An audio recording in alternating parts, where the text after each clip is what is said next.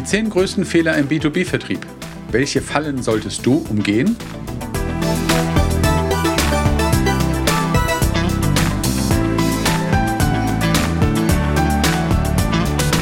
Willkommen bei B2B Vertrieb und Kommunikation unzensiert, dem Podcast für Macher und Lösungssucher. Von und mit Jakobus Orniken. Willkommen auch von mir zu dieser Folge. Mein Name ist Jakobus Onneken und seit 1998 ist B2B-Vertrieb mein Fokus und seit 2009 berate und begleite ich Unternehmen dabei, die Vertriebsergebnisse und den Erfolg zu steigern. Zu den zehn größten Fehlern und Fallen gehören mehr als zehn Punkte, aber auf zehn begrenzen wir es heute mal. Und einer der ersten Punkte ist das Thema mangelnde Kommunikation. Einige der nächsten Punkte passen da auch mit rein, aber irgendwie muss man es ja erstmal auseinanderhalten. Also zur mangelnden Kommunikation gehört unter anderem nicht nur das sich auf falsche Dinge zu konzentrieren im Reden oder zu viel zu reden, sondern ich möchte damit anfangen, dass zu wenig aktiv zugehört wird. Zu wenig versucht wird, die Bedürfnisse des Kunden wirklich zu verstehen. Sie werden nicht ausreichend hinterfragt. Das passiert natürlich allen, die im Vertrieb tätig sind, vor allem natürlich jungen, aufstrebenden Vertriebsexperten, weil die meisten anderen sind dann irgendwann mal schlauer geworden. Aber ich erlebe es trotzdem immer wieder, dass Leute, die auch 20 Jahre im Vertrieb sind, da reingehen und in erster Linie reden. Im Thema Kommunikation hilft es vielleicht mal zu überlegen, wir haben zwei Ohren, einen Mund, also vielleicht sollte ich die Hälfte von dem reden und deutlich mehr zuhören. Das hilft auf jeden Fall, vor allem wenn man erfolgreich sein will. Erfolgreicher Verkauf beginnt mit aufmerksamem Zuhören, gezielten Fragen und dem Aufbau eines wirklich guten Verständnisses für die Kundenbedürfnisse, weil nur dann kann ich später einen echten Mehrwert bieten in der Präsentation. Kommen wir zum Punkt 2, unbegründete Annahmen.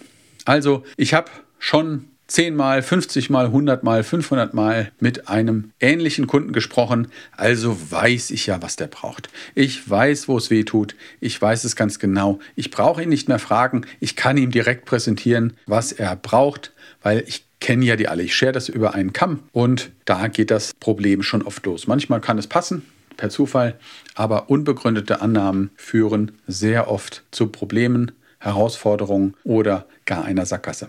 Wer nicht wirklich genau weiß, was der Kunde benötigt, baut auf den Vermutungen auf und dann kann er nicht wirklich das Ganze passend machen. Abgesehen davon, wenn ich nachfrage, wenn ich versuche wirklich in der Tiefe zu verstehen, was der Kunde braucht, sieht er auch, dass ich ein Interesse daran habe, aber da sprechen wir im nächsten Punkt nochmal drauf, mangelndes Interesse am Kunden. Hören wir auf zu vermuten. Tun wir so, als ob wir noch nie mit einem Kunden aus dieser Branche, mit einem Kunden aus diesem Segment gesprochen haben und fangen von neuem an zu verstehen, was der braucht. Die Historie hilft mir natürlich, die richtigen Fragen zu stellen, aber auch wenn wir es schon öfter gehört haben, bauen wir darauf, gehen tiefer, versuchen wirklich zu verstehen, weil eventuell hat dieser Kunde an einer anderen Stelle Schmerzen als die Kunden, die ich bis jetzt hatte. Also gründlich vorbereiten, auch das ist ganz wichtig. 70 Prozent des Erfolgs liegt in der Vorbereitung. Dann kann ich fundierte Fragen stellen. Da hilft mir natürlich die Historie von bisher geführten Gesprächen und dann eine gründliche Bedarfsanalyse machen. Auch wenn die zum gleichen Ergebnis führt, wie ich das vorher schon vermutet habe, ist es trotzdem besser, gerade im Umgang mit dem Kunden. Punkt 3, mangelndes Interesse am Kunden. Der Kunde sollte im Mittelpunkt jeder Interaktion stehen. Und die Präsentation sollte sich stets auf eine vorher durchgeführten gründlichen Bedarfsanalyse beziehen. Das heißt, wenn ich diese Bedarfsanalyse weggelassen habe, dann kann ich in der Präsentation mich darauf nicht darauf beziehen und erzähle ihm irgendwas, was das Verständnis für den Kunden dann wieder erschwert. Habt Interesse am Kunden. Versuch ihn kennenzulernen, versuch ihn zu verstehen, versuche herauszufinden, wo die Schmerzen sind und dann geht es erst weiter. Investitionen und Geschäfte erfolgen am besten in einem Umfeld, in dem sich der Kunde ernst genommen und gut aufgehoben fühlt. Wenn wir nur erwarten, dass der Kunde an unserer Lösung an unserem Produkt Interesse haben soll, wir uns aber nicht für den Kunden interessieren, wird es schwierig. Also geben wir Interesse, versuchen ihn wirklich kennenzulernen, dann ist auch das Interesse eher gegeben, sich unsere Lösungsvorschläge anzuhören. Vorhin schon kurz erwähnt, 70 Prozent liegt in der Vorbereitung. Das ist Punkt 4, ungenügende Vorbereitung im Vertrieb. Viele Fehler, die später dann zu mehr Einwänden oder schwierigeren Abschlussszenarien führen, liegen in der Vorbereitung Das ist das A und O der Vertriebsarbeit. Das muss nicht immer Stunden sein. Das kann natürlich bei großen Projekten tatsächlich auch mal in einem großen Team Wochen oder gar Monate dauern. Aber im klassischen Fall kann das auch mal zwei Minuten sein. Das kann auch mal vielleicht nur eine Minute sein. Aber gerade am Anfang sind es vielleicht eher 30 Minuten oder eine Stunde. Je nach Umfang und je nach Kundenart, je nach Service, den ich entsprechend anbiete. Also von daher möchte ich keinen Zeitrahmen festlegen, aber bereitet euch gründlich vor. Macht euch Gedanken. Mach du dir Gedanken. Also, was gibt es an aktuellen Informationen? Was hat sich eventuell verändert? Gibt es spezielle Angebote? Gibt es das Thema gewisse Verfügbarkeiten? Was könnte aus dem Angebotsportfolio am besten passen? Sollte die Bedarfsanalyse in die richtige Richtung gehen oder in die Richtung, in der ich es erwarte? Was gibt es eventuell sonst, was ich berücksichtigen kann, wenn nachher doch was ganz anderes rauskommt, damit ich flexibel vor Ort damit umgehen kann?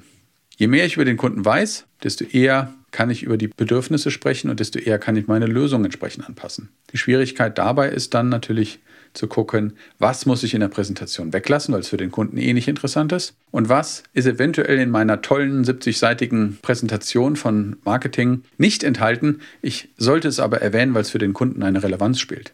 Und von den 70 Seiten, auch das ist die Frage der Vorbereitung, welche Seiten können für diesen Kunden wirklich interessant sein? Vielleicht sind es nur zwei oder drei Folien aus 70. Auch dann ist die Präsentation wertvoll, wahrscheinlich viel wertvoller, als wenn ich alle 70 Folien zeige. Also gründliche Vorbereitung. Teil 5. Mangelndes Markt- und Branchenwissen. Wenn ich nicht weiß, wie dieser Markt tickt, wenn ich nicht weiß, was es für besondere Geflogenheiten dieser Branche gibt, dann mache ich leichter Fehler. Und von daher gesehen sollte ich das wissen. Ich sollte gängige Vertragsbedingungen kennen, Garantien, die üblich sind, Lieferzeiten, eventuell auch Preise, wenn es äh, vergleichbare Produkte gibt, macht es auf jeden Fall Sinn, sich damit auseinanderzusetzen. Ich kannte mal einen Vertriebsleiter, der hat gesagt, Vertriebler müssen überhaupt nichts über das Produkt und den Markt wissen, die müssen einfach nur verkaufen. Diese Meinung teile ich nicht. Da spricht vieles aus meiner Erfahrung dagegen. Das heißt aber nicht, dass ich ein absoluter Experte sein muss. Im Zweifel kann ich den dann später noch dazu holen. Aber das Basiswissen, ein Grundwissen zu Markt und Branche ist auf jeden Fall immer hilfreich. Wenn ich dieses Verständnis habe, wenn ich die Geflogenheiten kenne, erhöht das das Vertrauen und dementsprechend den Erfolg. Jetzt waren wir da, haben präsentiert, haben wir eventuell noch ein Angebot geschickt und jetzt warten wir darauf, dass der Kunde sich meldet. Da sind wir bei Punkt 6, nachlässiges Follow-up von Angeboten. Der Kunde hatte Interesse, der Kunde wollte ein Angebot bekommen. Ich habe mir die Arbeit gemacht, ein Angebot erstellt, vielleicht sogar noch mit Unterstützung von anderen Kollegen und dann lasse ich es ins Leere laufen, weil habe ich auch schon immer wieder gehört, ja, ja, das Angebot habe ich geschickt, aber er hat sich ja danach nicht mehr gemeldet. Ich glaube, da liegt das Versäumnis im Vertrieb und das gehört zum Standardprozess, dass man Angebote nachfasst, dass man ein strukturiertes Follow-up macht. Idealerweise natürlich dann zu dem für den Kunden passenden Termin. Ich frage da immer sehr, sehr gerne, wann macht es denn für Sie Sinn, lieber Kunde, dass ich mich wieder bei Ihnen melde, selbst wenn ich nichts von Ihnen höre. Es gibt kaum jemanden, der diese Frage nicht beantwortet. Und dann weiß ich, welche Priorität, welche Wichtigkeit, welchen Zeitraum derjenige braucht und kann mich danach richten. Und das passt sehr gut zu vielen, wenn man das mit berücksichtigt, anstatt sich selbst zu überlegen, ach, ich rufe nach zwei Tagen an oder ich rufe nach drei Wochen an. Das kann beides zu früh oder zu spät sein. Helft dem Kunden das Richtige zu kaufen, den Mehrwert im Angebot nochmal zu präsentieren. Je nach Branche, je nach Kunde macht es Sinn, eben ein Angebot nicht nur zu schicken, sondern auch nochmal da explizit drüber zu sprechen. Und dann auf den Nutzen konzentrieren. Da sind wir bei Punkt 7, Fokussierung, statt auf die Produktmerkmale mehr auf den Nutzen legen. Die Merkmale, die Eigenschaften sind mal oft gar nicht so relevant. Manchmal gibt es ein paar technische Sachen, die sind wichtig, aber der Service, die Unterstützung, die Erfahrung, der Mehrwert, der Vorteil, der individuelle Nutzen spielt eine viel, viel größere Rolle. Und das fällt mir leicht, wenn ich weiß, wo die Schmerzen liegen und ich bei der Bedarfsanalyse am Anfang gut zugehört habe, dann kann ich die Eigenschaften über die Vorteile hin bis zum Nutzen oder im Idealfall sogar dem individuellen Nutzen in meiner Argumentationskette aufbauen und kann dem Kunden damit zeigen, was er davon hat, weil das ist letztendlich das Einzige, was ihn interessiert. Was hat er davon? Was hat sein Unternehmen davon? Und wie unterscheidet sich das vom Wettbewerb? Das führt uns zum nächsten Punkt, Punkt 8, mangelnde Kooperationsbereitschaft. Das heißt nicht, dass ich immer am Preis nachgeben muss. Ja, Preis ist was Wunderbares, aber am Ende wollen natürlich viele über den Preis sprechen. Dazu glaube ich, mache ich mal eine extra Folge, was das Thema Pricing angeht oder Preisverhandlungen. Aber grundsätzlich die Kompromissbereitschaft ist gerade bei größeren Aufträgen tatsächlich entscheidend. Weil neben der Preisgestaltung gibt es ganz viel am Inhalt, im Angebot, an zusätzlichen Leistungen, an leichten Veränderungen, die eine große Rolle spielen. Kooperationsbereitschaft an sich stärkt die Verhandlungsposition und fördert langfristige Kundenbeziehungen. Manchmal, und das ist erstaunlich, das glauben mir viele Vertriebler nicht, bis sie es selbst erleben, manchmal gibt es ganz kleine Dinge, die dich, deine Firma oder was auch immer wenig kostet, was aber dem Kunden einen großen Mehrwert bietet und was dann der Gamechanger ist zum Thema Kauf oder Nichtkauf, also Kunden gewinnen oder verlieren gegen den Wettbewerb.